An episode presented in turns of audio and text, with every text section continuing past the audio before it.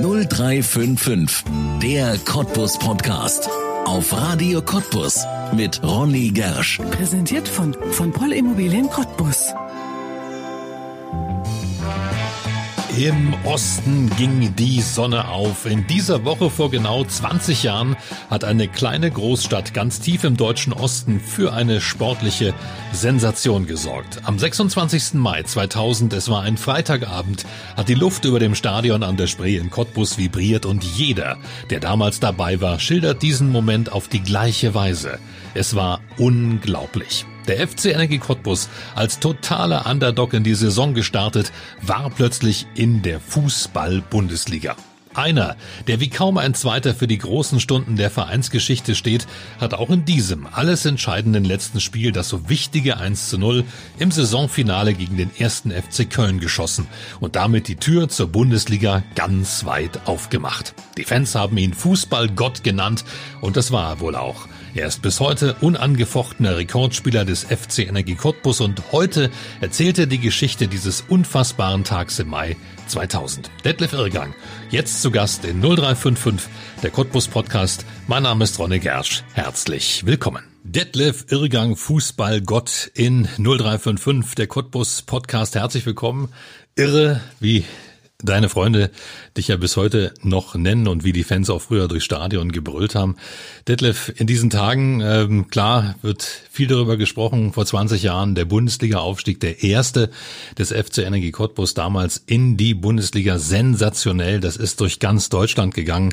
Wie kann so ein Club wie Energie Cottbus da aufsteigen? Und wenn wir uns jetzt hier im 0355 im Cottbus Podcast darüber unterhalten, dann ist es natürlich kein Podcast wie jeder andere, denn äh, wir waren beide damals dabei. Du auf dem Platz, ich neben dem Platz, du als Kopf der Mannschaft, als derjenige, der damals ja schon Rekordspieler war zu dieser Zeit und ich als derjenige, der das Ganze als Pressesprecher und als Stadionsprecher auch in diesem äh, ja grandiosen Spiel gegen den ersten FC Köln mit begleitet hat. Also wir haben heute sicherlich beide unsere Erinnerungen. Was ist denn das, woran du dich am meisten erinnerst? Ja, hallo erstmal Ronny. Ähm, ja, den Tag vergisst man nicht. Das war der Höhepunkt des Vereins. Äh, das erste Mal ist immer am schönsten. Äh, sicherlich ist Energie dann später 2006 auch nochmal aufgestiegen in die erste Liga. Aber wir haben es damals 2000 erlebt. Ja, mein erster Gedanke da, ich denke, ist sicherlich das, weil ich nach vorne gegangen bin und das 1-0 geschossen habe, wo dann die Euphorie so richtig losging, wo es, wo es eigentlich knack gemacht hat, sage ich mal, wo alle Banner gebrochen sind sozusagen. Ja. Es war ein Spiel gegen eine Mannschaft, der FC Köln, die waren schon aufgestiegen und die hatten eigentlich damals auch für, für Zweitliga-Verhältnisse hatten die eine richtig gute Mannschaft. Also es war nicht unbedingt davon auszugehen, dass die Energie was schenken in dem Spiel, weil sie wollten ja auch raus mit Applaus aus der Saison. Was habt ihr so für ein Gefühl gehabt vor dieser Begegnung mit dem damaligen ja schon Zweitligameister? Ja, der FC Köln, der war schon der größte Liga gewesen und die waren berechtigt da oben als Tabellenführer. Also, äh, was wir auf keinen Fall gedacht haben, war gewesen, dass die vielleicht die Beine hochnehmen und vielleicht den Urlaub wollen und ja nicht mehr verletzen und so weiter. Das, äh, damit haben wir auf keinen Fall gerechnet. Wir waren so fokussiert äh, durch die ganze Situation bedingt, die Einstellung des Trainers, durch äh, was in der Stadt los war, waren wir so fokussiert, eigentlich jeder für sich auf seine Leistung, auf die Mannschaftsleistung, dass wir sicherlich einen sehr, sehr schweren Gegner vor der Brust hatten, aber an dem Tag äh, alles dafür getan haben und eigentlich auch mit einem sehr großen Selbstvertrauen da reingegangen sind. Durch das volle Stadion, durch die Stimmung, dass wir hier äh, die nötigen Punkte holen, um auch mit aufzusteigen. Es war ein volles Stadion, es war ausverkauft, es gab ja wilde Szenen im Vorfeld beim Kartenvorverkauf in, der, in den Tagen zuvor, riesige Schlangen und dann eben äh, ja auch viele Fans, die keine Karten mehr bekommen hatten, weil das war natürlich das Saisonfinale. Man muss ja auch dazu sagen, das Schöne ist immer, wenn eine Saison auch so am letzten Spieltag entschieden wird, also nicht irgendwie mittendrin, sondern bei uns ja damals am letzten Spieltag und man muss ja auch dazu sagen, es gab ja noch eine Konstellation, Energie hätte noch überholt werden können. Gladbach, Nürnberg spielten gegeneinander und ähm, wenn ähm, Energie nicht gewonnen hätte, jedenfalls vor dem Spiel war die Konstellation so, dann hätte ein anderer aufsteigen Gladbach. können. Gladbach, Gladbach hatte einen ja. Punkt hinter uns, ja, haben aber in Nürnberg, glaube ich, gespielt. Aber wir haben das ja auch nicht mitbekommen während des Spiels, dass Gladbach zurückliegt. Ähm, Ja, haben die wahrscheinlich Ergebnisse, hast du ja. nicht ge durchsagen dürfen. Ich hatte Ede, Order, Ede Befehl ne, ja. oder Klaus Starbach Befehl, weiß ich nicht. Ähm, aber das war uns da in dem Moment aber auch jetzt erste Halbzeit sowieso nicht wichtig gewesen, weil die Tore sind ja dann gut gefallen, äh, kurz vor und nach der Halbzeit durch Lazio Majota noch das 2-0. Ähm, und dann waren wir eigentlich nicht mehr zu halten. Das, äh, nach dem 2-0 hatte ich das Gefühl auf dem Platz, hier, hier brennt nichts mehr an. Also auf keinen Fall. Ja, und das 2-0 muss man dazu sagen, fiel gleich nach der Halbzeit. Ja, es ging unheimlich schnell. Dein Tor vor der Halbzeit, kurz vor der Halbzeit, das von äh, Lazio, Vasile Miriota gleich nach der Halbzeit, ja, und dann war natürlich 45 Minuten fast Party, aber es wurde nochmal eng, äh, hinten raus. Es wurde nochmal heiß, aber nicht fußballerisch. Ein paar Fans waren auf den Rasen gerannt. Naja, nicht nur das. Also das war ja noch die, die Tribüne, waren noch die alten, die alten Tribünen. Ähm, die Fans sind ja von den Traversen, äh, die Tore wurden geöffnet, weil Panik war und dann haben die ja eigentlich in der Werbebande schon gestanden und ein paar sind schon über die Bande rüber. Und äh, fünf Minuten vor Schluss, wenn der Schiedsrichter irgendwas gepfiffen hat, Freistoß, abschüssig, haben viele Fans schon gedacht, jetzt ist Schluss, jetzt Ja, geht die Jubelorgie ja. los. Und ich habe auch drei, vier Sp Fans äh, gegriffen und habe eigentlich gesagt, ey, seid ihr nicht ganz dicht hier, wenn der Schiedsrichter abbricht, verwes, was hier passiert, Ja. wenn hier abgebrochen wird, dass wir dann das Spiel vielleicht als verloren äh, dass das Spiel als verloren gewertet wird.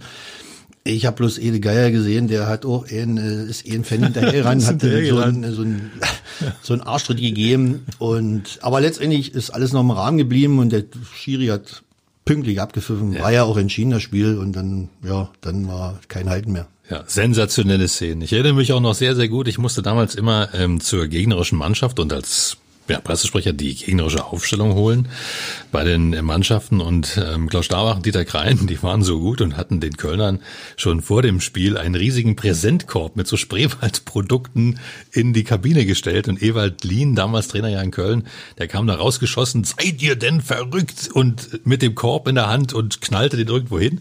Ähm, er wollte natürlich nicht, dass irgendjemand das Gefühl hatte, äh, da wäre gemauschelt worden. Nö, ähm, wer das Spiel gesehen hat, äh, egal ob im Stadion oder eben äh, vom TV, hat gesehen, dass Köln auf keinen Fall uns gewinnen lassen hat, einfach so und gesagt hat, hier gewinnt und steigt auf. Äh, Ewaldin, so mal ein fairer Sportsmann. Ähm, sicherlich haben wir dann als so drei, vier Minuten vor Schluss, habe ich meinen Gegenspieler dann oder den, den Lottner damals gesagt, wenn er wollt, wir sind abends da und da, könnt ihr gerne auch kommen auf ein Bier, stoßen wir mal an, ihr seid ja auch aufgestiegen. Aber die haben auch eine Order bekommen vom Trainer Ewald Lien, ähm, dass die das Hotel dort ähm, Redison nicht zu verlassen haben und dass kein Spieler eben von Köln bei uns bei der Aufstiegsfeier zu sehen sein darf und daran haben die sich auch gehalten. Also ich habe keinen Kölner Spieler gesehen oder Verantwortlichen bei unseren Feiern, aber wir waren noch mit uns dann beschäftigt. Ja. Nee, das ist ja auch klar. Das will man dann natürlich auch nicht, damit nicht hinterher jemand sagt, ja, Köln hätte Energie Cottbus dabei geholfen. Überhaupt eine Saison, muss man ja sagen, die, ja, ich würde nicht sagen ideal verlaufen ist, aber die schon fast ja sensationell verlaufen ist. Also mit einem Bundesliga-Aufstieg ähm, konnte man überhaupt nicht rechnen. Es war auch überhaupt nicht das Saisonziel von Energie. Ede Geier, erinnere ich mich noch gut, hat immer so gesagt, ja, jedes Jahr ein bisschen besser. Ne? Also ähm, Energie war ja dann wir waren drei Jahre in der zweiten Liga bis dahin. Ähm, was hast du für Erinnerungen an die Saison davor, an, bevor das passierte, also der Aufstieg In die Saison. Bundesliga? Ja, wie, Warte mal ganz kurz. irre. Hey, ich hab einen Hustenreiz. Das während deiner Antwort passiert. Ja, wie, wie es eigentlich immer so ist, wenn die Saison beginnt. Äh, wir sind aus dem Urlaub gekommen und es sind immer, es war eine sehr große Fluktuation immer. Es sind immer so sechs, sieben, acht Spieler dazugekommen. Dementsprechend die Spieler haben den Verein verlassen. Ähm, die Vorbereitungen waren bei Edegeier immer gleich. Gut, ich war sieben, acht Jahre beim Trainer. Unter ihm habe ich trainiert und ich wusste, was auf ihn zukommt der Vorbereitung. Äh, viele neue Spieler waren natürlich überrascht. Äh, wir, wenn wir Urlaub gemacht haben, das war eigentlich aktiver Urlaub. Ich bin jeden Tag gerannt, also es war nicht so, dass ich mich hingelegt habe an den Strand und habe dann äh, Gott und die Welt sein lassen. Äh, ich habe aktiv äh, Urlaub, wie gesagt, gemacht. Ähm, ich habe bloß mal gelesen oder gesprochen mit dem Steffen Heidrich, der hat gesagt, äh, wir haben so viel Vorbereitung gemacht äh, und haben auch die ersten drei Spiele ähm, gewonnen, waren dann Tabellenführer und er war völlig im Rätsel, wir sind nicht fit durch die Vorbereitung, haben trotzdem dreimal gewonnen, aber das war wahrscheinlich Steffen seine erste Vorbereitung gewesen. Die, die länger dabei waren, die wussten, was auf ihn eine Vorbereitung zukommt und das war ganz normal. Und wir waren eigentlich fit gewesen. Wir wussten immer, äh, die anderen Mannschaften, Köln, Gladbach, Nürnberg, alle wie sie hießen, die können alle Fußball, besser Fußball spielen als wir, aber Ede hat immer gesagt, dafür müssen wir mehr rennen und kämpfen und beißen.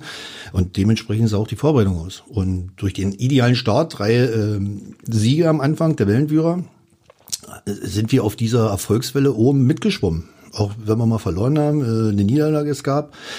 Und äh, wir waren aber immer unter den ersten drei, vier, fünf Mannschaften gewesen, ohne das Ziel zu haben, wir wollen aufsteigen. Für uns war von vornherein immer die Devise gewesen, wir brauchen die 40 Punkte, die obligatorischen, um nicht abzusteigen. Und dann werden wir sehen, wie viele Spiele noch sind. Aber ich sag mal, bis zur ersten Halbserie, bis, bis zum Winter, hat keiner irgendwie einen Gedanken gehabt, aufzusteigen. Ja. Wir haben es ja vorhin schon gesagt, eigentlich konntest du das als Energie Cottbus ja auch gar nicht, weil 1. FC Köln war in der Liga, Borussia Mönchengladbach war in der Liga, 1. FC Nürnberg war in der Liga, also alles Traditionsmannschaften, St. Pauli, St. Pauli die alles normalerweise so einen Aufstieg unter sich ausmachen. Ähm, was willst du da als Energie Cottbus da? Ne? Das war überhaupt nicht im Plan. Nee, äh, nee und äh, es ging eben peu à peu immer weiter. Alle Mannschaften haben sich wahrscheinlich so bekriegt und bekämpft, äh, sich gegenseitig die Punkte abgenommen und wir sind so nebenbei mitgeschwommen und äh, alle werden gedacht haben, ja, lass mal die Cottbusser, die werden schon dementsprechend auch einbrechen. Aber das war nicht der Fall gewesen. Ja. Es war eine Mannschaft, die ähm, ja von, ich glaube, ganz wesentlichen Spielern gelebt hat. Es gab viele, die sind so ein bisschen reingekommen, die sind mit gewachsen in, in der Zeit. Ich denke da so vor allem so ein bisschen an, an ähm, ja auch Spieler wie Musa Latundi so, der ein ganz junger Spieler war, aber ihr hattet ja auch in der Mannschaft damals schon eine richtige Achse. Die ging hinten los bei Tomislav Piplica, dann du davor als sehr, sehr erfahrener Spieler, ja, Vasili Mariuta. Ja, ja, Moment. Ähm, die Saison hat begonnen mit Tossi hinten als Libero. Ja, stimmt. Äh, muss man stimmt, ja sagen. Ich ja. habe im Mittelfeld dann gespielt. Äh, mal gespielt, dann auf der Bank gesessen und Hossi war eigentlich der Libero, der da hinten das Sagen hatte, der General sozusagen Ja. mit Pippi. Äh, sicherlich die Achse war da noch mit Rudi Water, vorne mit Labak und Steffen Heidrich im Mittelfeld und als Kapitän und dann Labak und äh, Frankie Bittenkort vorne. Das war schon die Achse gewesen. Aber wie gesagt, ich bin dann erst so in der zweiten Halbzeit damit reingestoßen. Ja. Ihr seid gut befreundet, Thomas Osmer und du, wie war das? das? War, äh, das war schon nicht so. Für Hossi bestimmt nicht so schön gewesen, weil der Trainer ist sehr abergläubisch. Und wir hatten in Hannover 96, war damals auch noch in der Liga gewesen, hatten wir dort äh, unentschieden 1-1 gespielt. Jeweils hat Tossi da seine fünfte gelbe Karte bekommen. Und dann haben wir gespielt in Mainz. So, und dann hieß es, wer macht Libero, Rudi Water oder Irrgang? Und der Trainer hat sich dann entschieden für mich. Und da er sehr abergläubisch ist und wir hatten dort in Mainz 0-0 gespielt, die Abwehr hat gepasst. Äh, wenn du hinten zu Null spielst, Ja. hast du deine Aufgabe erfüllt. richtig, genau. Und äh, never change a winning team, obwohl wir nicht gewonnen haben, hat der Trainer eben gesagt, nö, die Abwehr hat hervorragend gespielt in Mainz. Nächstes Spiel Kräuter Fürth zu Hause. Die Mannschaft bleibt. Ja, und Hossi sollte eigentlich, der Trainer hat gesagt, pass auf, du spielst im defensiven Mittelfeld und so weiter. Und dann hat er gesagt, nee, das mache ich nicht. Und dann hat er auf der Bank gesessen. Wir haben zu Hause 3-0 wieder gewonnen gegen Kräuter Fürth, die wieder zu Null gespielt und das hat sich so weiterentwickelt, wo Ede Geier dann gesagt hat, nö, mit der Abwehr da, mit Irrgang, Beek und Schröder äh, als Manniger bin ich total zufrieden. Ich werde jetzt nicht wechseln und Hossi, ja, das war eigentlich Hossi sein Ende gewesen, mit Energie. Das tat mir auch leid. Wir sind gute Freunde, jetzt immer noch. Er war auch gestern beim Geburtstag bei mir gewesen, vorgestern. Ähm, es, er hat's akzeptiert, verstanden, aber zu der Zeit war er natürlich auch stinke sauer gewesen. Ja, aber das ist im Fußball ja immer so. Ne? Es können nur elf spielen und wenn du halt so eine Mannschaft hast, wie die da ja damals war, die, es hat ja super funktioniert, na, ähm, dann ist es halt auch schwierig, diese Spieler ähm, ja alle unterzubringen. Was war das Geheimnis? Ich sag's gerade, super funktioniert damals diese Mannschaft. Was glaubst du aus deiner Sicht war das Geheimnis? Ja, ich sag mal, ähm, diese Mischung der Mannschaft vielleicht. Viele eben äh, Cottbusser aus der Region, äh, Deutsche und Ausländer, eine gute Mischung drin. Du hast dann eben Kämpfer gehabt, die dazwischen gehauen haben, äh, dementsprechend äh, aufgepasst haben, wie Rudi Water, wie Christian Beek, Reik Schröder. Und du hast eben so einen Spielmacher, so einen Spielmacher gehabt wie Lazimir Jötter und Steffen Heidrich vorne, der auch dann fast jedes Ding auch mit eingeschossen hat. Dann hast du den Franklin da gehabt, der die Zuschauer äh, für die Zuschauer ständig war, der Publikumsliebling mit war. Und dann hast du eben auch den Toni Labak, wie er sich genannt hat, Pistolero, ähm, zu dieser Zeit eben auch fast jedes Ding eingeschossen hat.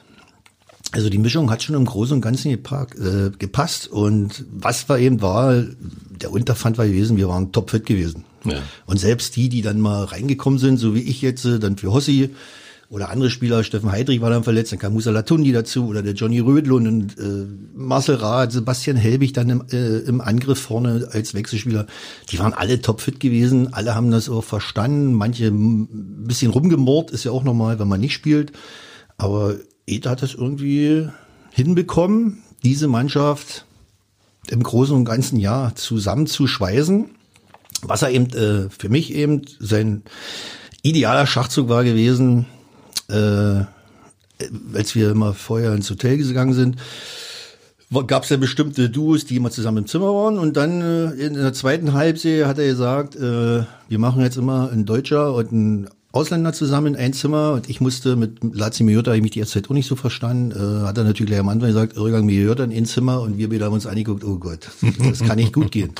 Aber so hat sich das entwickelt, wir waren noch bis zum Schluss zusammen auf dem Zimmer, sind dann nur Freunde geworden, das gehört eben doch dazu. Ja. Clever gemacht vom Trainer. Ja.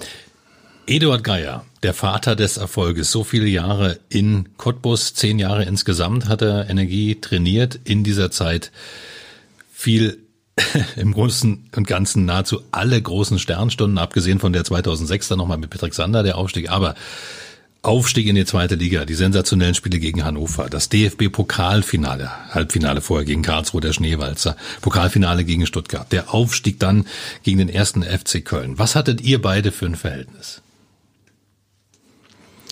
Ja, ähm, er wusste schon, denke ich, was er an meine Person hat, weil ich bin so fast der Einzige, der da die acht Jahre, bis ich 2000 aufgehört habe, das überstanden habe. Also es war ein Kommen und Gehen im Verein. Äh, es wurden alle Spieler quasi ausgetauscht, außer Tomislav Piplica, der kam dann ein bisschen später dazu. Mhm.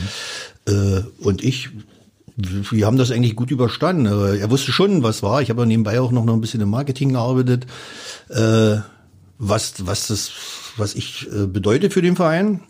Habe mich aber auch nie hängen lassen, irgendwie in einer Form. Äh, ich habe alle Einheiten mitgemacht. Ich war Gott sei Dank äh, im Großen und Ganzen nie verletzt gewesen.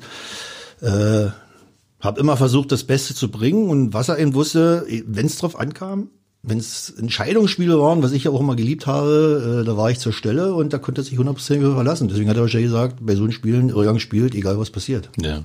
Du warst nicht, du warst kein Trainingsfeldmeister. Jeder hat immer gesagt, oh, das ist ein fauler Hund. Aber wenn auf dem ja. Spielfeld, wenn es um alles ging, da warst du halt da. Naja, ich habe aber, ja, Trainingsweltmeister, ja, wenn man alle Einheiten mitmacht, äh, man kann nicht in allen Einheiten, Einheiten 100 Prozent bringen. Irgendwann äh, spielen die Muskeln mal, du kannst nicht mehr, die, die das ging nicht. Manche andere Spieler, wie ich gewesen, bei Lazio Miriota war gewesen, der hat Montag, Dienstag gesagt, Trainer, ich bin verletzt, äh, Zerrung und Mittwoch, wo es drauf ankam, fürs Wochenende war wieder da, es geht, Trainer, ja. kein Problem. Der hat sich so zwei Tage Ruhe gegönnt.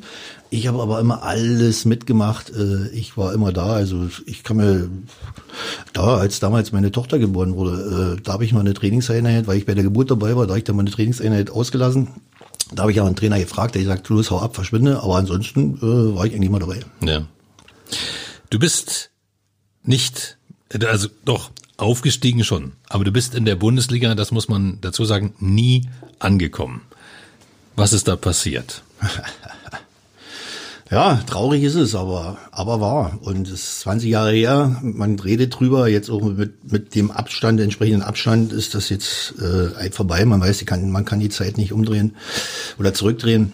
Ähm, ja, ich habe, äh, wie gesagt, das ist mein kleines Manko in meiner Karriere. Ich wollte auch mal Bundesliga spielen und durfte dann nicht, weil der Verein dann nach dem Urlaub zu mir sagte, pass auf, du gehst in den Marketingbereich deine Schuhe werden an Nagel gehangen und äh, du bist jetzt für den Verein, verantwortlich, äh, im Verein verantwortlich, auch fürs Marketing. Ja. Eine Entscheidung von Eduard Geier. Hast ja. du ihm die übel genommen? Natürlich habe ich das äh, gerade, äh, wenn man aufhört, das wird ja jeder Spieler, der so ein bisschen höher spielt, äh, wissen, wenn man aufhört, man ist ja eigentlich noch topfit. Ich bin ja auch aus dem Urlaub gekommen. Äh, ich war eigentlich der Meinung, ich trainiere jetzt mit in der ersten Liga. Äh, Vorbereitung, äh, dass ich mit meinen 34 Jahren damals nicht hier der große Stammspieler bin, aber Stand-by-Profi. Wenn ich überlege, das erste Spiel gegen Werder Bremen, da war der etatmäßige Libero, damals wurde er mit Libero gespielt, noch nicht mit Viererkette, ähm, Rudi war da verletzt und dann wurde der Kevin McKenna damals mit 19 Jahren oder 18 Jahren ins kalte Wasser geschmissen, wurde dann gleich nach 40. Minute ausgewechselt, weil es nicht gepasst hat. Äh, man hat dann verloren in Bremen, was ja keine Schande ist, aber da wäre zum Beispiel die Chance gewesen, dass ich das erste Spiel äh, gemacht hätte können. wenn ich fit und, und Ja. verletzungsfrei gewesen wäre. Äh, man hat dann zu Hause gesessen, hat sich das Spiel im Fernsehen angeschaut. Ja, die erste Zeit, auch die ersten Heimspiele, die Stadien waren voll, die Gegner sind gekommen. Ja, das war schon bitter für mich gewesen damals, ganz klar. Ja. Hat Edis dir erklärt, warum und weshalb? Nö. Bis heute nicht? Naja, wir haben uns schon mal letztendlich unterhalten. Klaus Starbach, Dieter Krein sind zu mir gegangen, pass auf, bevor du nur auf der Bank sitzt, versauerst und die Zuschauer dich auspfeifen, äh, gehst in eine Marketingabteilung, dass dein Name nicht irgendwie schlecht gemacht wird. Ähm, da bist du für uns wichtiger in der Geschäftsstelle als zur Außendarstellung. Was ich vielleicht auch noch ein bisschen mit eingesehen habe, ähm, und jeder hat eigentlich mit mir nie drüber gesprochen. Äh, ja, man hat sich dann mal bei den Leutzer Legenden getroffen, die jährlich und in einem Jahr ka- kam man mal äh, mit einem Bier zu mir und da haben wir uns drüber unterhalten und dann haben wir da mit Klaus Stauber zusammengesessen und dann haben sie beide zu mir gesagt, wir haben eh einen großen Fehler gemacht damals, das war gewesen, dass wir dir noch nicht noch einen Jahresvertrag gegeben haben. Äh, tut uns leid, wir können die Uhren, wie gesagt, nicht zurückdrehen. Äh, wenn wir jetzt vor der Entscheidung stehen würden, hätten wir es gemacht, aber leider, das hat Ed auch nochmal zu mir gesagt, äh, ein bisschen falsch eingeschätzt. Habe ich gesagt, gut, danke, freue ich mich, dass ihr das eingesehen habt. Ist zwar zu spät, aber gut. Also ihr habt euch sozusagen versöhnt. Ja, das war ja nicht so, dass man sich gehasst hat. Man hat ja trotzdem bei Energie Cottbus weiter zusammengearbeitet. Äh, man hat sich respektiert äh, und geachtet und ja, aber dieses Thema wurde eben nie angesprochen. Ja. Naja, das war ja damals sicherlich auch ähm, ja, für dich ein schwerer Schlag. Bundesliga, das ist der Traum eines jeden Profis, irgendwann mal da anzukommen. Ja, äh, man hat, ich habe ja, ja, äh, es wäre schon schön gewesen, aber dadurch, dass ich die Vorbereitung nicht mitgemacht habe, dass ich langsam mich ab, abtrainiert habe sozusagen, war mir ja klar, ohne Vorbereitung, ohne alles dazugehört, jetzt einfach da wieder rein, reingeschmissen zu werden, das wird sowieso nicht passieren. Ich habe mir eigentlich relativ schnell, obwohl es weh tat, damit abgefunden, dass es eben kein Zurück gibt, logischerweise, und gerade mit 34 erste Bundesliga sowieso nicht. Du bist jemand, der ist heute immer noch topfit. Also du bist äh, immer noch drahtig, so wie damals, ähm, bist immer noch sportlich. Ähm, was ist dein Geheimnis? Machst viel Sport? Ja. Als ich im Fitnessstudio gearbeitet habe, habe ich schon so dreimal bestimmt in der Woche trainiert für mich. Hab ja äh, in der Altliga gespielt, Ü35, Großgaglo, Kiekebusch. Und in der Ü50 äh, so eine Spielgemeinschaft, Haso, Dissenchen, ähm, Branitz.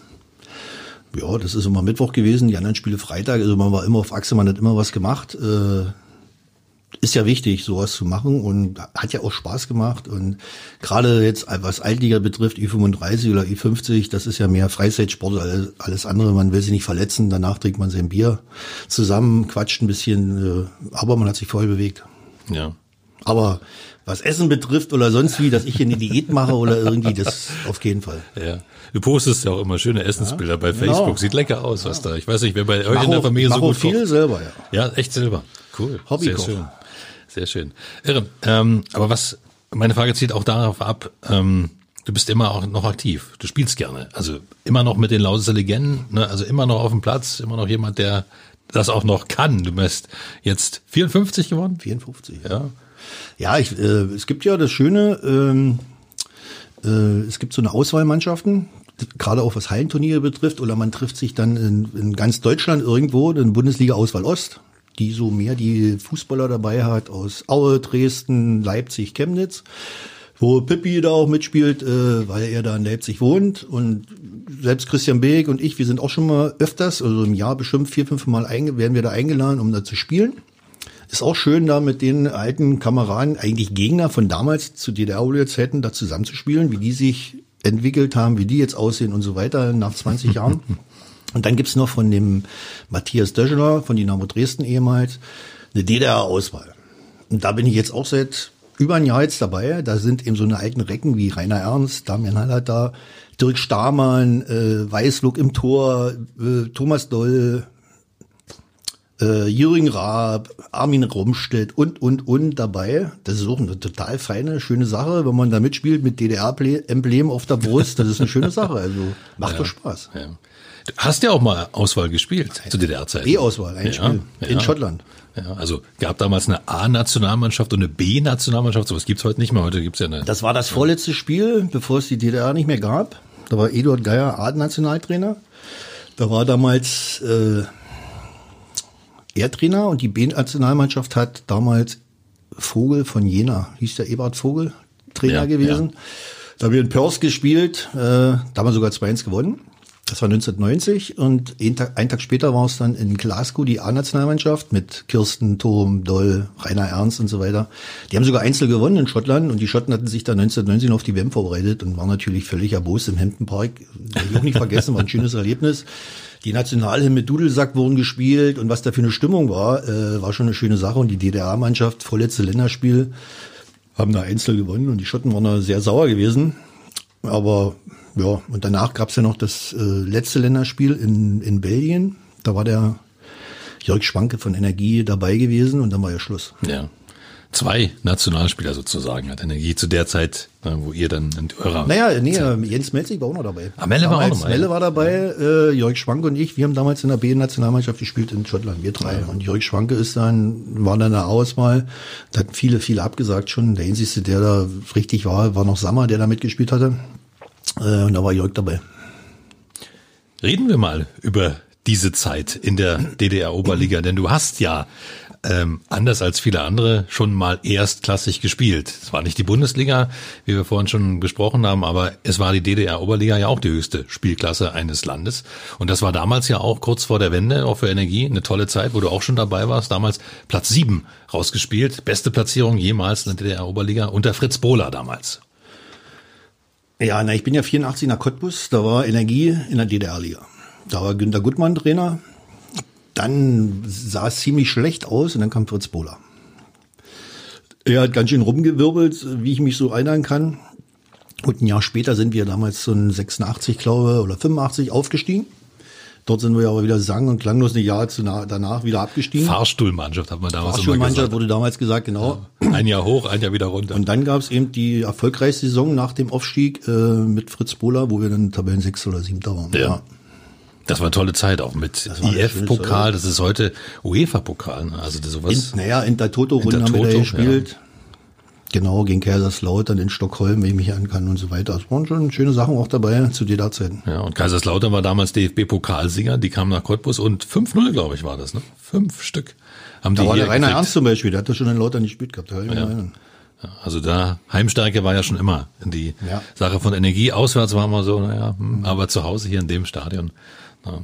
Du warst ein junger Kerl damals zu der Zeit in dieser Mannschaft. Ähm, war dir mal klar, dass es ähm, wohin, also wohin das führen könnte? Denn es ging ja eigentlich für Energie, muss man auch dazu sagen, erstmal richtig in den Keller in den Anfang der 90er Jahre. Ja, als ich damals nach Cottbus gekommen bin, war das schon ein Traum für mich, äh, aus Finsterwalde zu kommen und dann in der DDR-Liga beziehungsweise in der höchsten Liga, in der DDR-Oberliga zu spielen mit NG Cottbus. Ich habe mir dann auch den Stammplatz da äh, erkämpft sozusagen. Ich war schon äh, sehr zufrieden und stolz, äh, wie gesagt, mit Energie Cottbus da äh, zu spielen. Stadion war voll, war auch war eine schöne Zeit gewesen. Was dann passiert ist allerdings, als Fritz Bohler nicht mehr Trainer war, wo es dann mehrere Trainer gab, Bezahnleiter und Stenzel und Wiesen und ähm, da ging es dann richtig nach unten äh, in die Amateur-Oberliga. Da war eigentlich alles vorbei gewesen, gerade zu der Wendezeit, wie ich mich erinnern kann. Äh, ich bin dann auch ein Jahr dann nach Brandenburg gegangen, zu Stahl Brandenburg in die zweite Bundesliga und bin dann aber nach dem Jahr, wir sind damals dann auch abgestiegen mit Stahl Brandenburg, äh, keiner, da war genauso ein Chaos gewesen. Und dann bin ich eben, weil meine Familie in Cottbus gelebt hat, äh, ich habe ja da ein Jahr im Hotel gelebt, äh, bin ich wieder zurück und zum FC Cottbus. Und da war es eben halt äh, Klaus Staber mit Sekretärin Gerda Wolfram, äh, Ulrich Nikolinski war Trainer und mehr gab's da eigentlich von Energie Cottbus eigentlich Ja. kaum. Weiß nicht, warst du damals auch schon, weiß ich jetzt. Ab 94. Ab Ab 94 94 war ich dann da. Ja. Ähm, da war schon wie ein kleiner Dorfverein sozusagen. Ja. Und es war im Grunde genommen, ähm, das waren plötzlich Spiele gegen Reinickendorfer Füchse, Spandauer SV, Hertha Zehlendorf. Ja. Wir sind oft ja. die Autobahn bis nach Berlin, äh, da gab's da gab's bestimmt ja, Türkspor, Türkimspor genau. und so weiter. Das waren viele, viele Berliner Mannschaften. Zum Teil dann eben auch Spiele vor 300 Zuschauern. Ne? Ja. Also es war überhaupt nicht absehbar, dass das wenige Jahre später mal bis in die Bundesliga gehen würde. Du hast gerade angesprochen, Ulrich Nikolinski, damals Trainer. Ja, er hat ja diese Mannschaft dann gemeinsam mit Klaus Stabach auch wieder zusammengeholt aus aller Herren Länder. Ich erinnere mich damals noch auch als, als Fan daran, dass es es auch eine große Sensation war, dass du wieder zurückgekommen bist, ähm, dass auch Patrick Sander wieder angefangen hat, Fußball zu spielen. Auch der war ja mal kurzzeitig raus dann aus dem ja. aus dem Fußballgeschäft. Ne? Also dann ging es auch langsam wieder nach oben. Mit Ulrich Nikolinski verbindet dich bis heute eine Freundschaft. Ist die aus ist sie in der Zeit entstanden zwischen Spieler und Trainer oder wie wie kam das?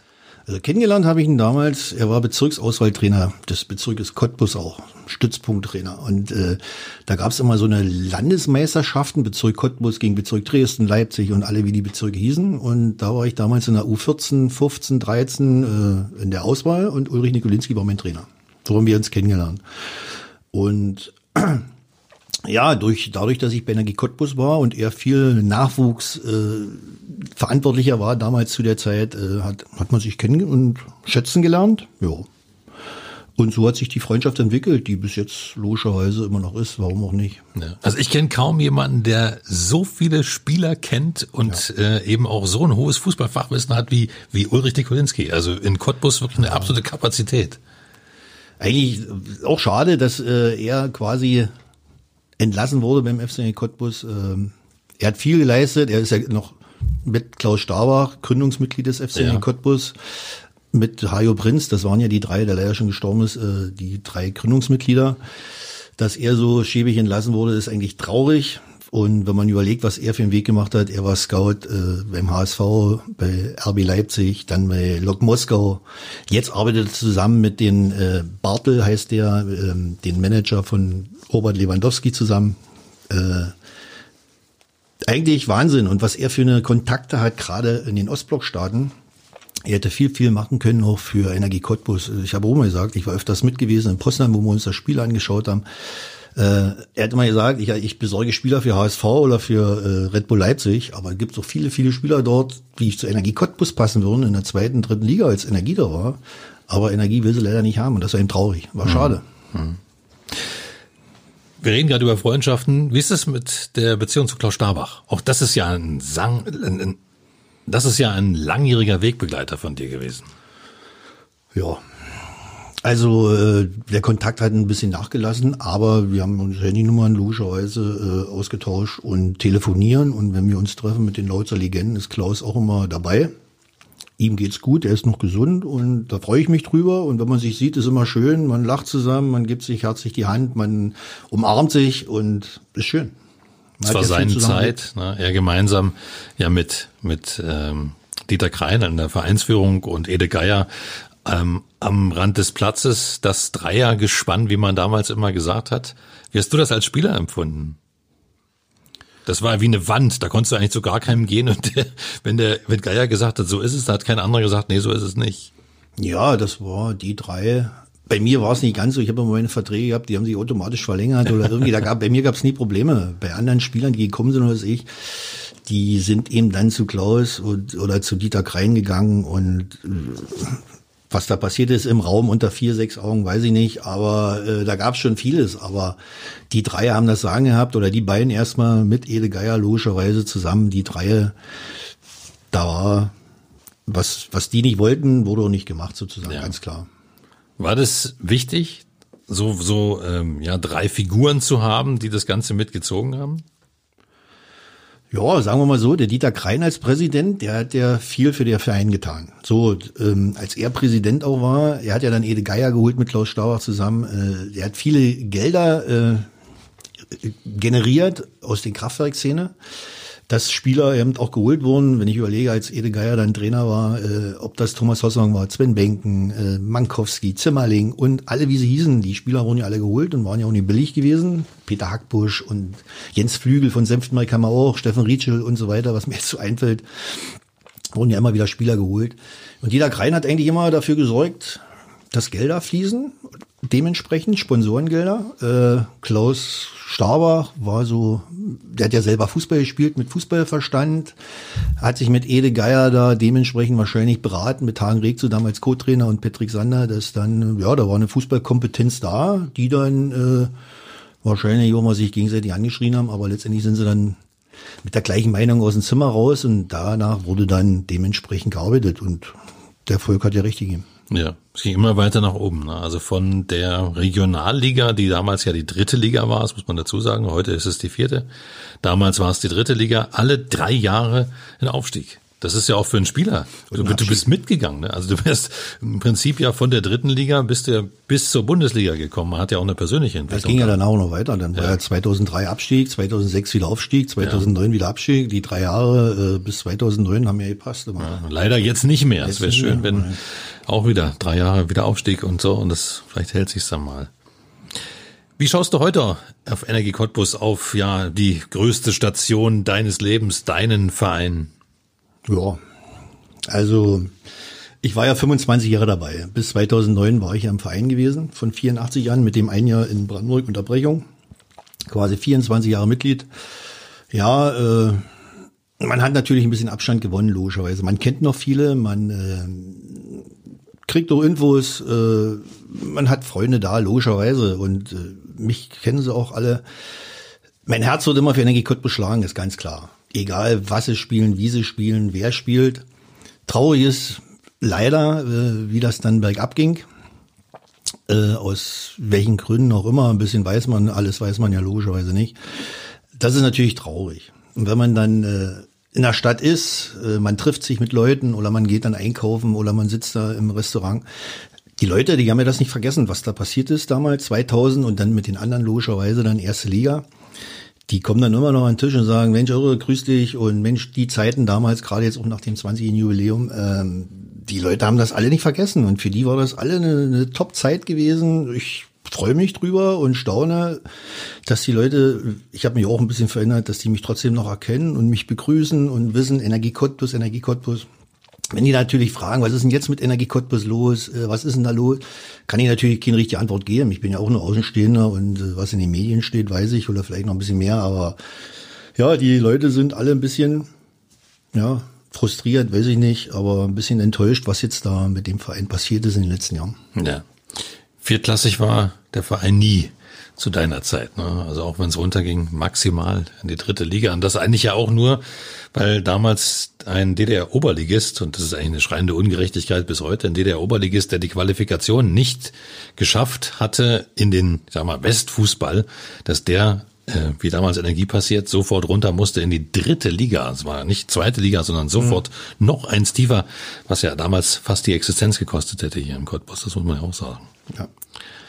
Ja, also wenn ich überlege nochmal die Zeiten da, äh, erste Liga, wenn ich, äh, da war ich ja im Marketingbereich, wenn man das gesehen hat, Energie Cottbus Sonnabend hat in der ersten Liga gespielt und am Sonntag hat dann mit Jürgen Mäßig die zweite Mannschaft gegen die Dynamo Dresden gespielt, gegen gegen ehemalige, selbst gegen Union Berlin, glaube, wenn man das sieht jetzt und jetzt diese Entwicklung, egal ob das Zwickau, er, äh, Erfurt nicht, Chemnitz, äh, dass die uns alle da überholt haben, Magdeburg, das ist eigentlich traurig. Energie Cottbus war die absolute Nummer eins im Osten, in der Lause-Region sowieso und wenn man jetzt sieht, alle Mannschaften, viele Mannschaften haben jetzt Energie Cottbus überholt wieder, das ist eigentlich schade.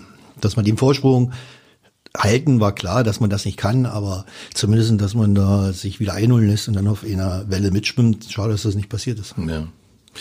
Du bist du immer noch der Rekordspieler. Es wird wahrscheinlich auch so schnell keinen Spieler mehr geben, der dich überholen kann. Ich weiß gar nicht, wo.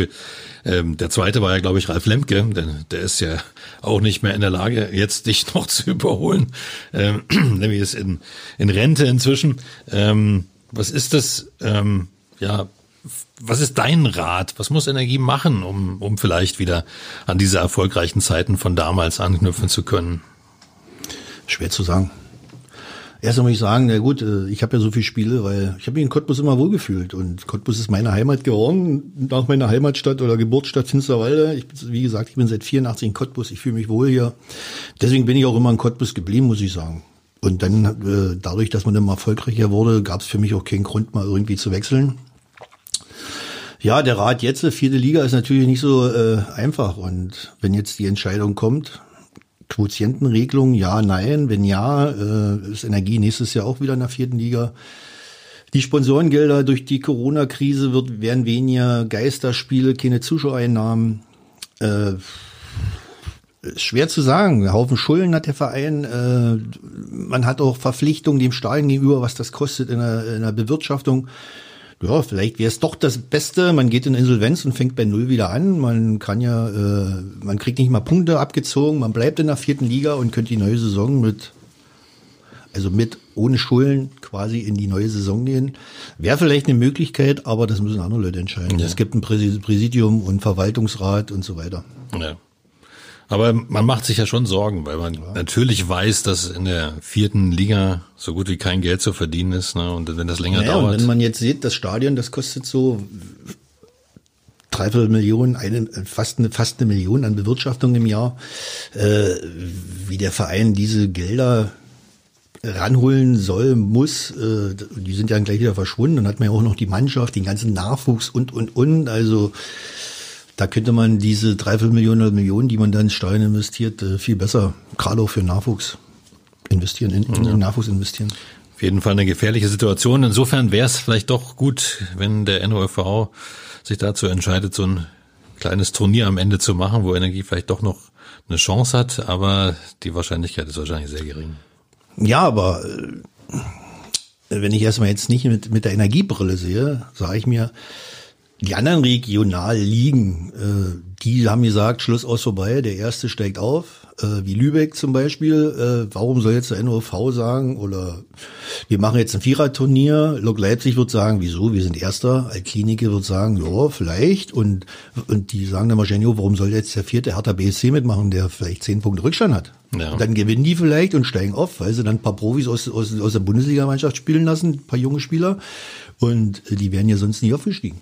Also ich sag mal, man kann es keinen gerecht machen. Sagen Sie Quotientenregel, ist Lok Leipzig glücklich, die anderen nicht. Macht man jetzt ein Viererturnier, sind alle glücklich außer Lok Leipzig und deswegen schwer so eine Entscheidung zu treffen, aber irgendwann muss er ja fallen. Ja.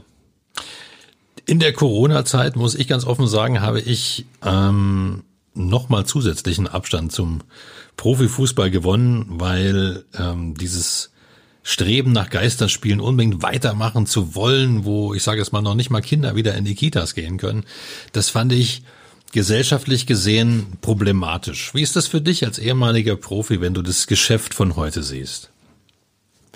Naja, man, wenn man dann so die Informationen mitkriegt, warum die, der, der Deutsche Fußballbund äh, oder die DFL, die Deutsche Fußballliga, das machen mit gerade die erste, zweite Bundesliga ist, ist wahrscheinlich ein bisschen verständlich, weil es fließen jetzt wieder die TV-Gelder, die jeder Bundesliga-Verein braucht. Ähm, wenn das so ist, was die DFL gesagt hat, wenn jetzt äh, Saisonabbruch wäre, es würden keine TV-Gelder mehr fließen, dass vielleicht äh, einige Bundesliga-Mannschaften nächste Saison gar nicht mehr geben würde. Die würden richtig nach unten sacken. Deswegen haben die wahrscheinlich auf Teufel komm raus jetzt gesagt, wir müssen das durchziehen, erste, zweite Bundesliga wegen den TV-Geldern. Wenn man jetzt die anderen Sachen sieht, man kriegt das ja aus eigener Erfahrung mit, äh, ob das im CTK ist, ob das äh, in den Schulen ist, dass jetzt äh, von meiner Freundin der Sohn äh, Dienstag und Donnerstag in Schule geht und die Woche drauf, Montag, Mittwoch, Freitag, war sechs, acht Wochen zu Hause, gar keine Schule, ganz wenig Aufgaben gekriegt. Von online oder irgendwie, kennen wir hier Träume im Osten wahrscheinlich, das gibt's vielleicht im, in den anderen Bundesländern, wo das äh, schulisch äh, geregelt wird über übers Internet. Er hat ein paar Arbeitsblätter gekriegt, die mussten ausgedruckt werden und die wurden nicht mal kontrolliert, ob sie richtig sind. Jetzt ist er wieder in der Schule zwei Tage, jetzt ist er heute auch wieder zu Hause. Montag müsste er eine Schule ist Pfingsten quasi, also geht er erst wieder Mittwoch eine Schule. Und durch den ganzen Ausfall, ich weiß gar nicht, wie der den Stoff nachholen soll. Und in drei Wochen oder vier Wochen sind ja schon wieder Sommerferien. Ja. Das ist für mich totales Rätsel ich habe schon zu ihm gesagt, du, wahrscheinlich wirst du Sonnabend in die Schule müssen. Ich bin früher Sonnabend immer von sieben bis zwölf Uhr in fünf Stunden in der Schule gewesen. Ja. So, vielleicht wird das jetzt auch wieder eingeführt, um den Stoff nachzuholen. Aber wie das aussieht, es hören ja auch viele, viele Lehrer. Ja. Und dann spielt die Bundesliga, als wäre nie was gewesen. Zwar vor leeren Ringen, das muss doch auch fürchterlich sein. Für einen Profifußballer ein Punktspiel vor leeren Ringen. Das ist eigentlich quasi wie Wir haben ja auch immer dann, äh, wenn wir im Steiner Freundschaft gespielt haben, bevor wir dann ins Hotel gefahren sind, haben wir dann auf, im Stadion äh, nochmal Abschlusstraining gemacht, quasi das A-Team gegen das B-Team mit gelben Westen an und haben dann nochmal Standards geübt und ein paar Spielzüge und so weiter. Äh, so vergleiche ich das eigentlich. Da waren noch zwei, drei Leute, die dann zugeschaut haben. Äh, eigentlich ist schwer. Der Mensch ist ein Gewohnheitstier, aber sich daran zu gewöhnen, wenn man das vorher erlebt hat, das ist schon Wahnsinn. Äh, wenn ich überlege, das DFB-Pokalfinale, wo wir in Berlin gespielt haben, damals 97, vor über 70.000 Zuschauern und jetzt soll da das Finale stattfinden äh, mit null Zuschauern. Also eigentlich. Das ich habe ja jetzt auch schon ein paar Mal Fernsehen geguckt, die letzten Spiele, die sie gezeigt haben, da äh, in, in, ins, auf Sky. Äh, trotz äh, Konferenzschaltung so richtig ja, man guckt zu, aber so richtig, äh, die Euphorie geht nicht auf da. Ich weiß nicht, irgendwie. Es kommt keine Atmosphäre nicht. rüber. Ja, es also kommt keine Atmosphäre ja. rüber. Die spielen, weil sie spielen müssen quasi und ja. Ich habe selber mal so für mich gesagt, also wer Geisterspiele zulässt, der hat eigentlich den Sinn des Spiels nicht verstanden. Weil wofür spielt denn ein Fußballer? Er spielt fürs Publikum, er spielt für die Fans. Ja. Apropos Fans, auch das hat ja für Energie Cottbus und auch die Zeit damals für den Bundesliga-Aufstieg immer eine riesige Rolle gespielt. Das Heimpublikum hier in Cottbus. Ich glaube, das war damals für euch auch ja, drei, vier, fünf, sechs, vielleicht sogar zehn Punkte in der Saison wert. Ja, ähm, die Einstellung war ja immer so gewesen, also Edegel, logischerweise, und wir wussten das ja auch, oder zumindest, äh, ich war ja länger dabei, die neuen Spieler musste man dann darauf wieder immer einimpfen. Äh, ihr seht, weil wenn wir da damals durchs Marathontor gegangen sind oder durch, ähm, durch den Tunnel, ihr wisst, was hier los ist äh, auf dem Platz. Bei der Erwärmung habt ihr schon mitgekriegt. Wir müssen die ersten 10, 15 Minuten nutzen, äh, auf Teufel komm raus zu spielen, dass wir das Publikum hinter uns kriegen, dass sie nicht auf die Idee kommen, vielleicht, ja, äh, kämpfen oder die ersten Pfiffe kommen. Und das haben wir eigentlich, ich will nicht sagen zu 100 Prozent, aber fast immer geschafft, dass wir die Zuschauer hinter uns kriegen, dass sie uns den Rücken stärken, dass wenn Fehler gemacht werden, dass sie trotzdem äh, hinter uns gestanden haben, denn wir haben die Fehler nicht äh, mit Absicht gemacht. Und wir haben damit auch immer den Gegner irgendwie ein bisschen, ja, äh, die hatten dann auch immer Respekt vor uns, weil die gemerkt haben, oh, was hier los, wenn die schon in der ersten Viertelstunde hier sozusagen auf die Socken kriegen, was passiert denn in den anderen Minuten noch?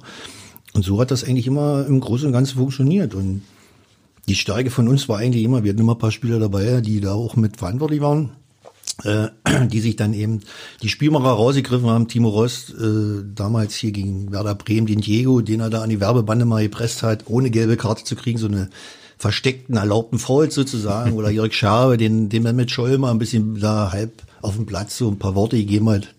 Die hast du dann eben 90 Minuten nicht mehr auf dem Platz gesehen. Und das hat uns ja ausgezeichnet eigentlich. Das hat auch den Fans hier immer unglaublich gefallen, gerade das. Ne? Also es klingt verrückt, aber wenn in den ersten Minuten an der Mittellinie einer umgesenzt wurde, dann war das Cottbuser Publikum da. Das waren die Spiele, die die Fans hier sehen wollten. Das waren auch die Spieler, die ja immer verehrt wurden. Ne? Woanders wurden immer die Filigranen verehrt, aber hier in Cottbus war es auch Jens Melzig, der ein Spieler war, der von ja, Filigran, äh, weiß gar nicht, ob Melle wusste, wie man das schreibt, aber er war jemand, der immer tausend Prozent da war und an dem war einfach kein Vorbeikommen. Nee, ähm, der war ja dann auch berechtigt in Dresden beziehungsweise in Leverkusen dann in der Bundesliga noch. Äh, der hat ja dann äh, mit Bernd Schuster, Rudi Völler zusammen und Ulf Kirsten zusammen trainiert und gespielt. Ja, äh, dort hat er sich den Respekt auch geholt die ja. vielleicht am Anfang auch ein bisschen gelacht haben, oh, was ist das für einer hier? Und als, als es dann zur Sache ging, haben die gesagt, oh la la, was ist hier los? Den brauchen wir doch. Das ist ein ganz, auch nicht mal so ein schlechter gewesen. Äh, da muss ich sagen, so eine Typen haben wir auch gebraucht. Oder wie Christian Beek da hinten in der Abwehr. Oder Fragil da Silva, wenn ich mich so erinnere. Bruno Akrabovic. Du hast immer so eine Typen gehabt, die dafür gesorgt haben, hier weht ein anderer mit dem Cottbus, als wenn er hier sonst wo spielt. Und das war auch eine Stärke gewesen. Und ja, das hat uns ausgezeichnet wir, wie gesagt, was ich vorhin schon sagte, wir waren nicht die besseren Fußballer, wir waren die besseren Läufer und Kämpfer wahrscheinlich und deswegen war erfolgreich. Ja, Bruno Akrapovic hat mir mal gesagt, er sagt vor dem Spiel zu seinem Gegenspieler, wenn du über die Mittellinie kommst, bist du tot. ja. ja, und der, der Böhme, ähm, der mal hier auch Co-Trainer war bei uns in der zweiten Liga, ich komme jetzt nicht auf den Vornamen, der in Schalke gespielt hat und Jörg, äh, Jörg, Jörg Böhme, ja. in, in Bielefeld, mit dem habe ich meine Trainer A-Lizenz gemacht. Der hat damals so gesagt, ey, Cottbus hat mich immer so angestunken, kein Flughafen, wir mussten mit dem Bus anreisen. Dann, wenn wir dann gekommen sind, die Treppen, da war kein Teppich, das war so Stein, da bist du mit den Stollen ausgerutscht halb. Dann kam der Melzig an und hat mir schon den Ellbogen in die Rippe gehauen beim auf den Platz gehen. Und wir wussten immer, ach Cottbus, das heißt Schmerzen und meistens haben wir auch noch verloren. Das, der ist nie gerne in Cottbus gewesen, äh, um Fußball zu spielen. Und das hat, das hat uns damals ausgezeichnet. Der Ruf ist uns vorausgeeilt. Deswegen waren wir auch zu Hause so erfolgreich. Und das ist leider abhandengekommen sicherlich äh, in den Jahren danach. Ja. Absolute Einheit zwischen Mannschaft und auch Fans. Und warum ich nochmal drauf komme, es gab ja kurz bevor dieses Aufstiegsspiel damals gegen den, gegen den 1. FC Köln war, gab es ja ein Skandalspiel. Das war der Skandal von, von Aachen, so, hm. wo Franklin damals von Eugen Hach, vom Aachener Trainer, gewürgt wurde. Und von dem Moment an, ähm, das hat mir Dieter Kreiner endlich mal später erzählt, von dem Moment an hatte Dieter das Gefühl, Dieter Krein damals, dass er gesagt hat, ihm war jetzt klar, jetzt steigen wir auf. Weil wir plötzlich eine solche Einheit wurden, auch mit dem, mit dem Publikum im Rücken, dass wir gesagt haben, so, so lassen wir uns das jetzt nicht mehr nehmen. Kannst du dich daran auch noch erinnern? War das mir, tatsächlich so? Ich kann so? mich an das Spiel erinnern und gerade auch an Aachen, der Tivoli. Äh, der war immer unangenehm für uns. Da waren quasi die Fans dermaßen, die haben rumgeschrien, baut die Mauer wieder auf, ihr Ossi-Schweine und was ich nicht alles, habe ich zu den Fan gesagt, du, ich bin der einzigste Ossi, der hier auf dem Platz steht. Äh, ihr braucht das gar nicht, ihr braucht das gar nicht rumschreien hier. Ja, das war immer so ein, so ein, so ein Hass gewesen, so ein Osthass gewesen und unfassbar. So, und dann kam ja dieses Spiel, was in der ersten Halbzeit, wo das mit dem Eugen Hach passiert ist, äh, ich saß ja auf der Bank als Ersatzspieler, ähm, ich habe das ja auch ganz nah äh, mitbekommen, wo der zugegriffen hat bei Franklin. Franklin hat vielleicht auch ein bisschen provoziert, das weiß ich nicht mehr so, wie er immer war, aber der hat eben halt zugegriffen. Ja. Und hat ihn gewürgt, ne? Also hat ihn gewürgt, der musste, der Trainer musste, glaube ich, auf Tribüne und Frankie hat, glaube ich, rote Karte gekriegt und dann hat noch kurz vor der Halbzeit der Steffen Heidrich auch eine rote Karte bekommen. Da haben wir quasi mit zwei Mann weniger gespielt. So, und dann, äh, ja, habe ich auch schon mal gesagt, in der 85. Minute oder 80. Minute gab es einen Freistoß und da hat Pippi leider nicht so gut ausgesehen. Dann haben wir einzeln verloren. Trotzdem wir zwei Mann weniger waren, äh, hätten wir fast dann 0-0 gespielt. Und durch diesen Hass, durch diesen Kampf, durch dieses unglückliche Verlieren, ja, kann das schon sein, was Dieter Krein sagt, dass danach wirklich sowas durch die Mannschaft gegangen ist. Jetzt erst recht, jetzt werden wir den Leuten das zeigen hier, das geht da mit allen, aber nicht mit uns. Ja. Und es gipfelte ja dann darin. Bundesliga-Aufstieg 2000 in dieser Woche vor 20 Jahren. Was ist aus Detlef Irrgang danach geworden? Du hast erzählt, du warst im Marketing bei Energie, warst ja noch viele Jahre. Ähm, was ist danach passiert in den letzten 20 Jahren? Ja, danach, ich habe ja danach nochmal bei der SG Burg nochmal zwei Jahre ein bisschen Fußball gespielt in der Landesliga, mit 44 damals. Äh, ja, das war auch eine schöne Zeit. Ja, dann habe ich mehrere verschiedene Jobs gehabt. Ob das bei Kristalliga ist, bei dem Lutz Stache habe ich gearbeitet. Die letzten, die letzten zweieinhalb Jahre habe ich jetzt im Fitnessstudio gearbeitet. Als Fitnesstrainer. Ich habe meinen Fitnesstrainer äh, B-Lizenz gemacht. Konnte sozusagen auch dann Trainingspläne schreiben und so weiter. Äh, war schon nicht schlecht. War auch eine schöne Sache gewesen. Und ja, entscheidend ist, äh, toi, toi, toi, man ist gesund. Man ist glücklich und äh, das ist erstmal die Hauptsache, ja. sage ich. Jetzt und, ja. und durch die Fans sage ich immer wieder, wenn man so in Cottbus ist und man wird immer wieder angesprochen auf die damalige Zeit und was jetzt los ist, ja, das macht ja nur ein bisschen stolz, dass man damals doch ein bisschen was erreicht hat. Hm. Gehst du noch ins Stadion? Hm, also die letzten Zeit war ich nicht mehr, muss ich ehrlich sagen. Ja. Äh, ich weiß gar nicht, dritte Liga war ich glaube damals nochmal gewesen, ansonsten jetzt vierte Liga war ich noch nicht gewesen. Ja. Fußballgott haben die Fans dich genannt. Ist das runtergegangen wie Öl? War das der schönste Titel, den man dir geben konnte? Ja, naja, äh, ich kann ja nicht dafür. Das ja, ist ja das Schöne, das ist äh, das Schöne, dass das von den Fans kommt. Äh, ja. Wenn dann manchmal steht hier, egal was was Rangeloff macht und Dimitar und so weiter und so fort. Und die sagen aber trotzdem gibt es noch einen Fußballgott, das ist Irrgang. Das, das lächle ich immer und bin stolz und freue mich, dass da manche sowas schreiben und das auch ehrlich meinen. Äh, bedingt sicherlich, dass man eben immer so auch die entscheidenden Tore mitgeschossen hat. Äh, ich weiß gar nicht genau, wann es aufgekommen ist. Wahrscheinlich nach dem Hannover-Spiel, wo wir da äh, 3-1 gewonnen haben, dass es danach passiert ist und dann die Jahre zuvor. Ich habe auch immer meine Tore gemacht und äh, auch wichtige Tore. Es ist bringt ja nichts, wenn man jetzt 5-6-0 gewinnt und man macht das 3-0, 4-0, 5-0, 6-0. Es waren ja immer viele wichtige Tore dabei. Gerade äh, das erste Tor zu schießen, das Wichtigste ja. auch für die Mannschaft. Äh, da war ich eben öfters da gewesen. Hatte vielleicht auch das Glück, aber ich habe immer wieder gesagt, du, wenn man nicht aufs Tor schießt, kann man kein Tor machen. So, und dann gab es bei mir auch schon mal Phasen, wo ich dann ein halbes Jahr vielleicht gar kein Tor getroffen habe, wo ich auch verzweifelt bin. Aber dann, ich habe dann nie aufgegeben. Ich habe dann auch einfach aufs Tor geschossen, der wäre Richtung Eckfahne gegangen, dann ist der zweimal abgefälscht, auf einmal lag er am Tor und dann ist wieder der Bann gebrochen gewesen und auf einmal sind die Dinger wieder gefallen. Also das da muss man eigentlich immer weitermachen. Und du hattest auch, das erinnere ich mich, als wäre es gestern gewesen, auch eine unglaubliche Fitte. Ja, das war immer die eine, aber die hat immer funktioniert. Kein ja, Gegenspieler. Der, Haken, ja, das Der Haken, das, das war sensationell. Ja, äh, ich habe eigentlich auch immer geschaut, muss ich, ich muss ich sagen, das war jetzt nicht so, ich mache die immer. Wenn, äh, wenn ich so den sozusagen den Haken angesetzt habe und ich habe gemerkt, der Spieler bleibt stehen und tackelt da nicht rein und will blockieren irgendwas, äh, dann habe ich den Haken äh, nicht gemacht, dann bin ich weitergegangen oder habe geschossen. Wo ich gemerkt habe, der setzt schon an und will sich davor packen, da konnte man den Haken machen und der ist vorbeigerutscht. Also da muss ich sagen, äh, ja, das üben, üben, üben und immer wieder anwenden, anwenden, anwenden und äh, dann wird das so ein Automatismus, war das bei mir, dass das immer war. Es ist jetzt sogar eine Altliga noch. Weisheiten vom Fußballgott. 20 Jahre Bundesliga-Aufstieg mit dem FC Energie Cottbus. Detlef Irrgang war heute in 0355, dem Cottbus Podcast. Vielen Dank, dass du da warst. Alles Gute. Aber eins wollte ich noch mal sagen, ja, für die Stadt Cottbus, muss ich mal sagen, war das ja eine Werbung unbezahlbar, Absolut. was wir damals erreicht haben. Wenn ich überlege, wenn wir damals gefahren sind, Regionalliga, auch selbst zweite Bundesliga, haben immer alle gefragt, wo ist Cottbus? War in der Nähe von Berlin und zwischen Dresden und Berlin. Aber sobald dann zweite Liga, wo das erfolgreiche Jahr war mit DFB-Pokalfinale und dann erste Liga, wussten alle, wo Cottbus war. Und ja. wenn wir dann auswärts, ich war ja dann nur noch äh, zwei Jahre so für Hajo Prinz dann der Teammanager, wo als Patrick Sander hier und, und äh, Bojan Prasnika Trainer waren, habe ich ja die Stadien auch von innen noch kennengelernt äh, als Teammanager. Und wenn wir im Hotels waren, hast du immer wieder, auch im tiefen Westen, sage ich, Gaststätten gehabt, Hotels gehabt, wo unsere Schals und unsere Wimpel gegangen haben und alle wussten, oh, Energie Cottbus, wir wissen Bescheid. Das hat ja noch stolz gemacht. Also jetzt sage ich mal unseren Spielern vielleicht nicht so, aber so, die jetzt mit, mit der Stadt Cottbus so involviert waren. Wir waren immer richtig stolz gewesen und gesagt, siehst du, jetzt wissen sie alle, nicht von der Buga wusste keiner was, aber Energie Cottbus, erste Liga, wusste jeder. Ja. Im Osten ging die Sonne auf. Genau. Das war der Spruch der Sprüche, ja. Detlef, schön, dass du da warst. Vielen Dank. Alles klar. Tschüss.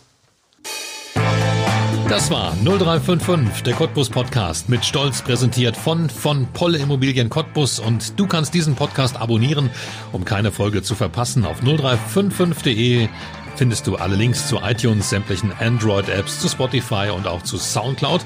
Oder du hörst 0355 als Radioshow auf Radio Cottbus jeden Sonntag von 10 bis 12 und jetzt immer montags ab 20 Uhr in der Wiederholung. Mein Name ist Ronne Gersch. Ich bedanke mich fürs Zuhören. Bis zum nächsten Mal.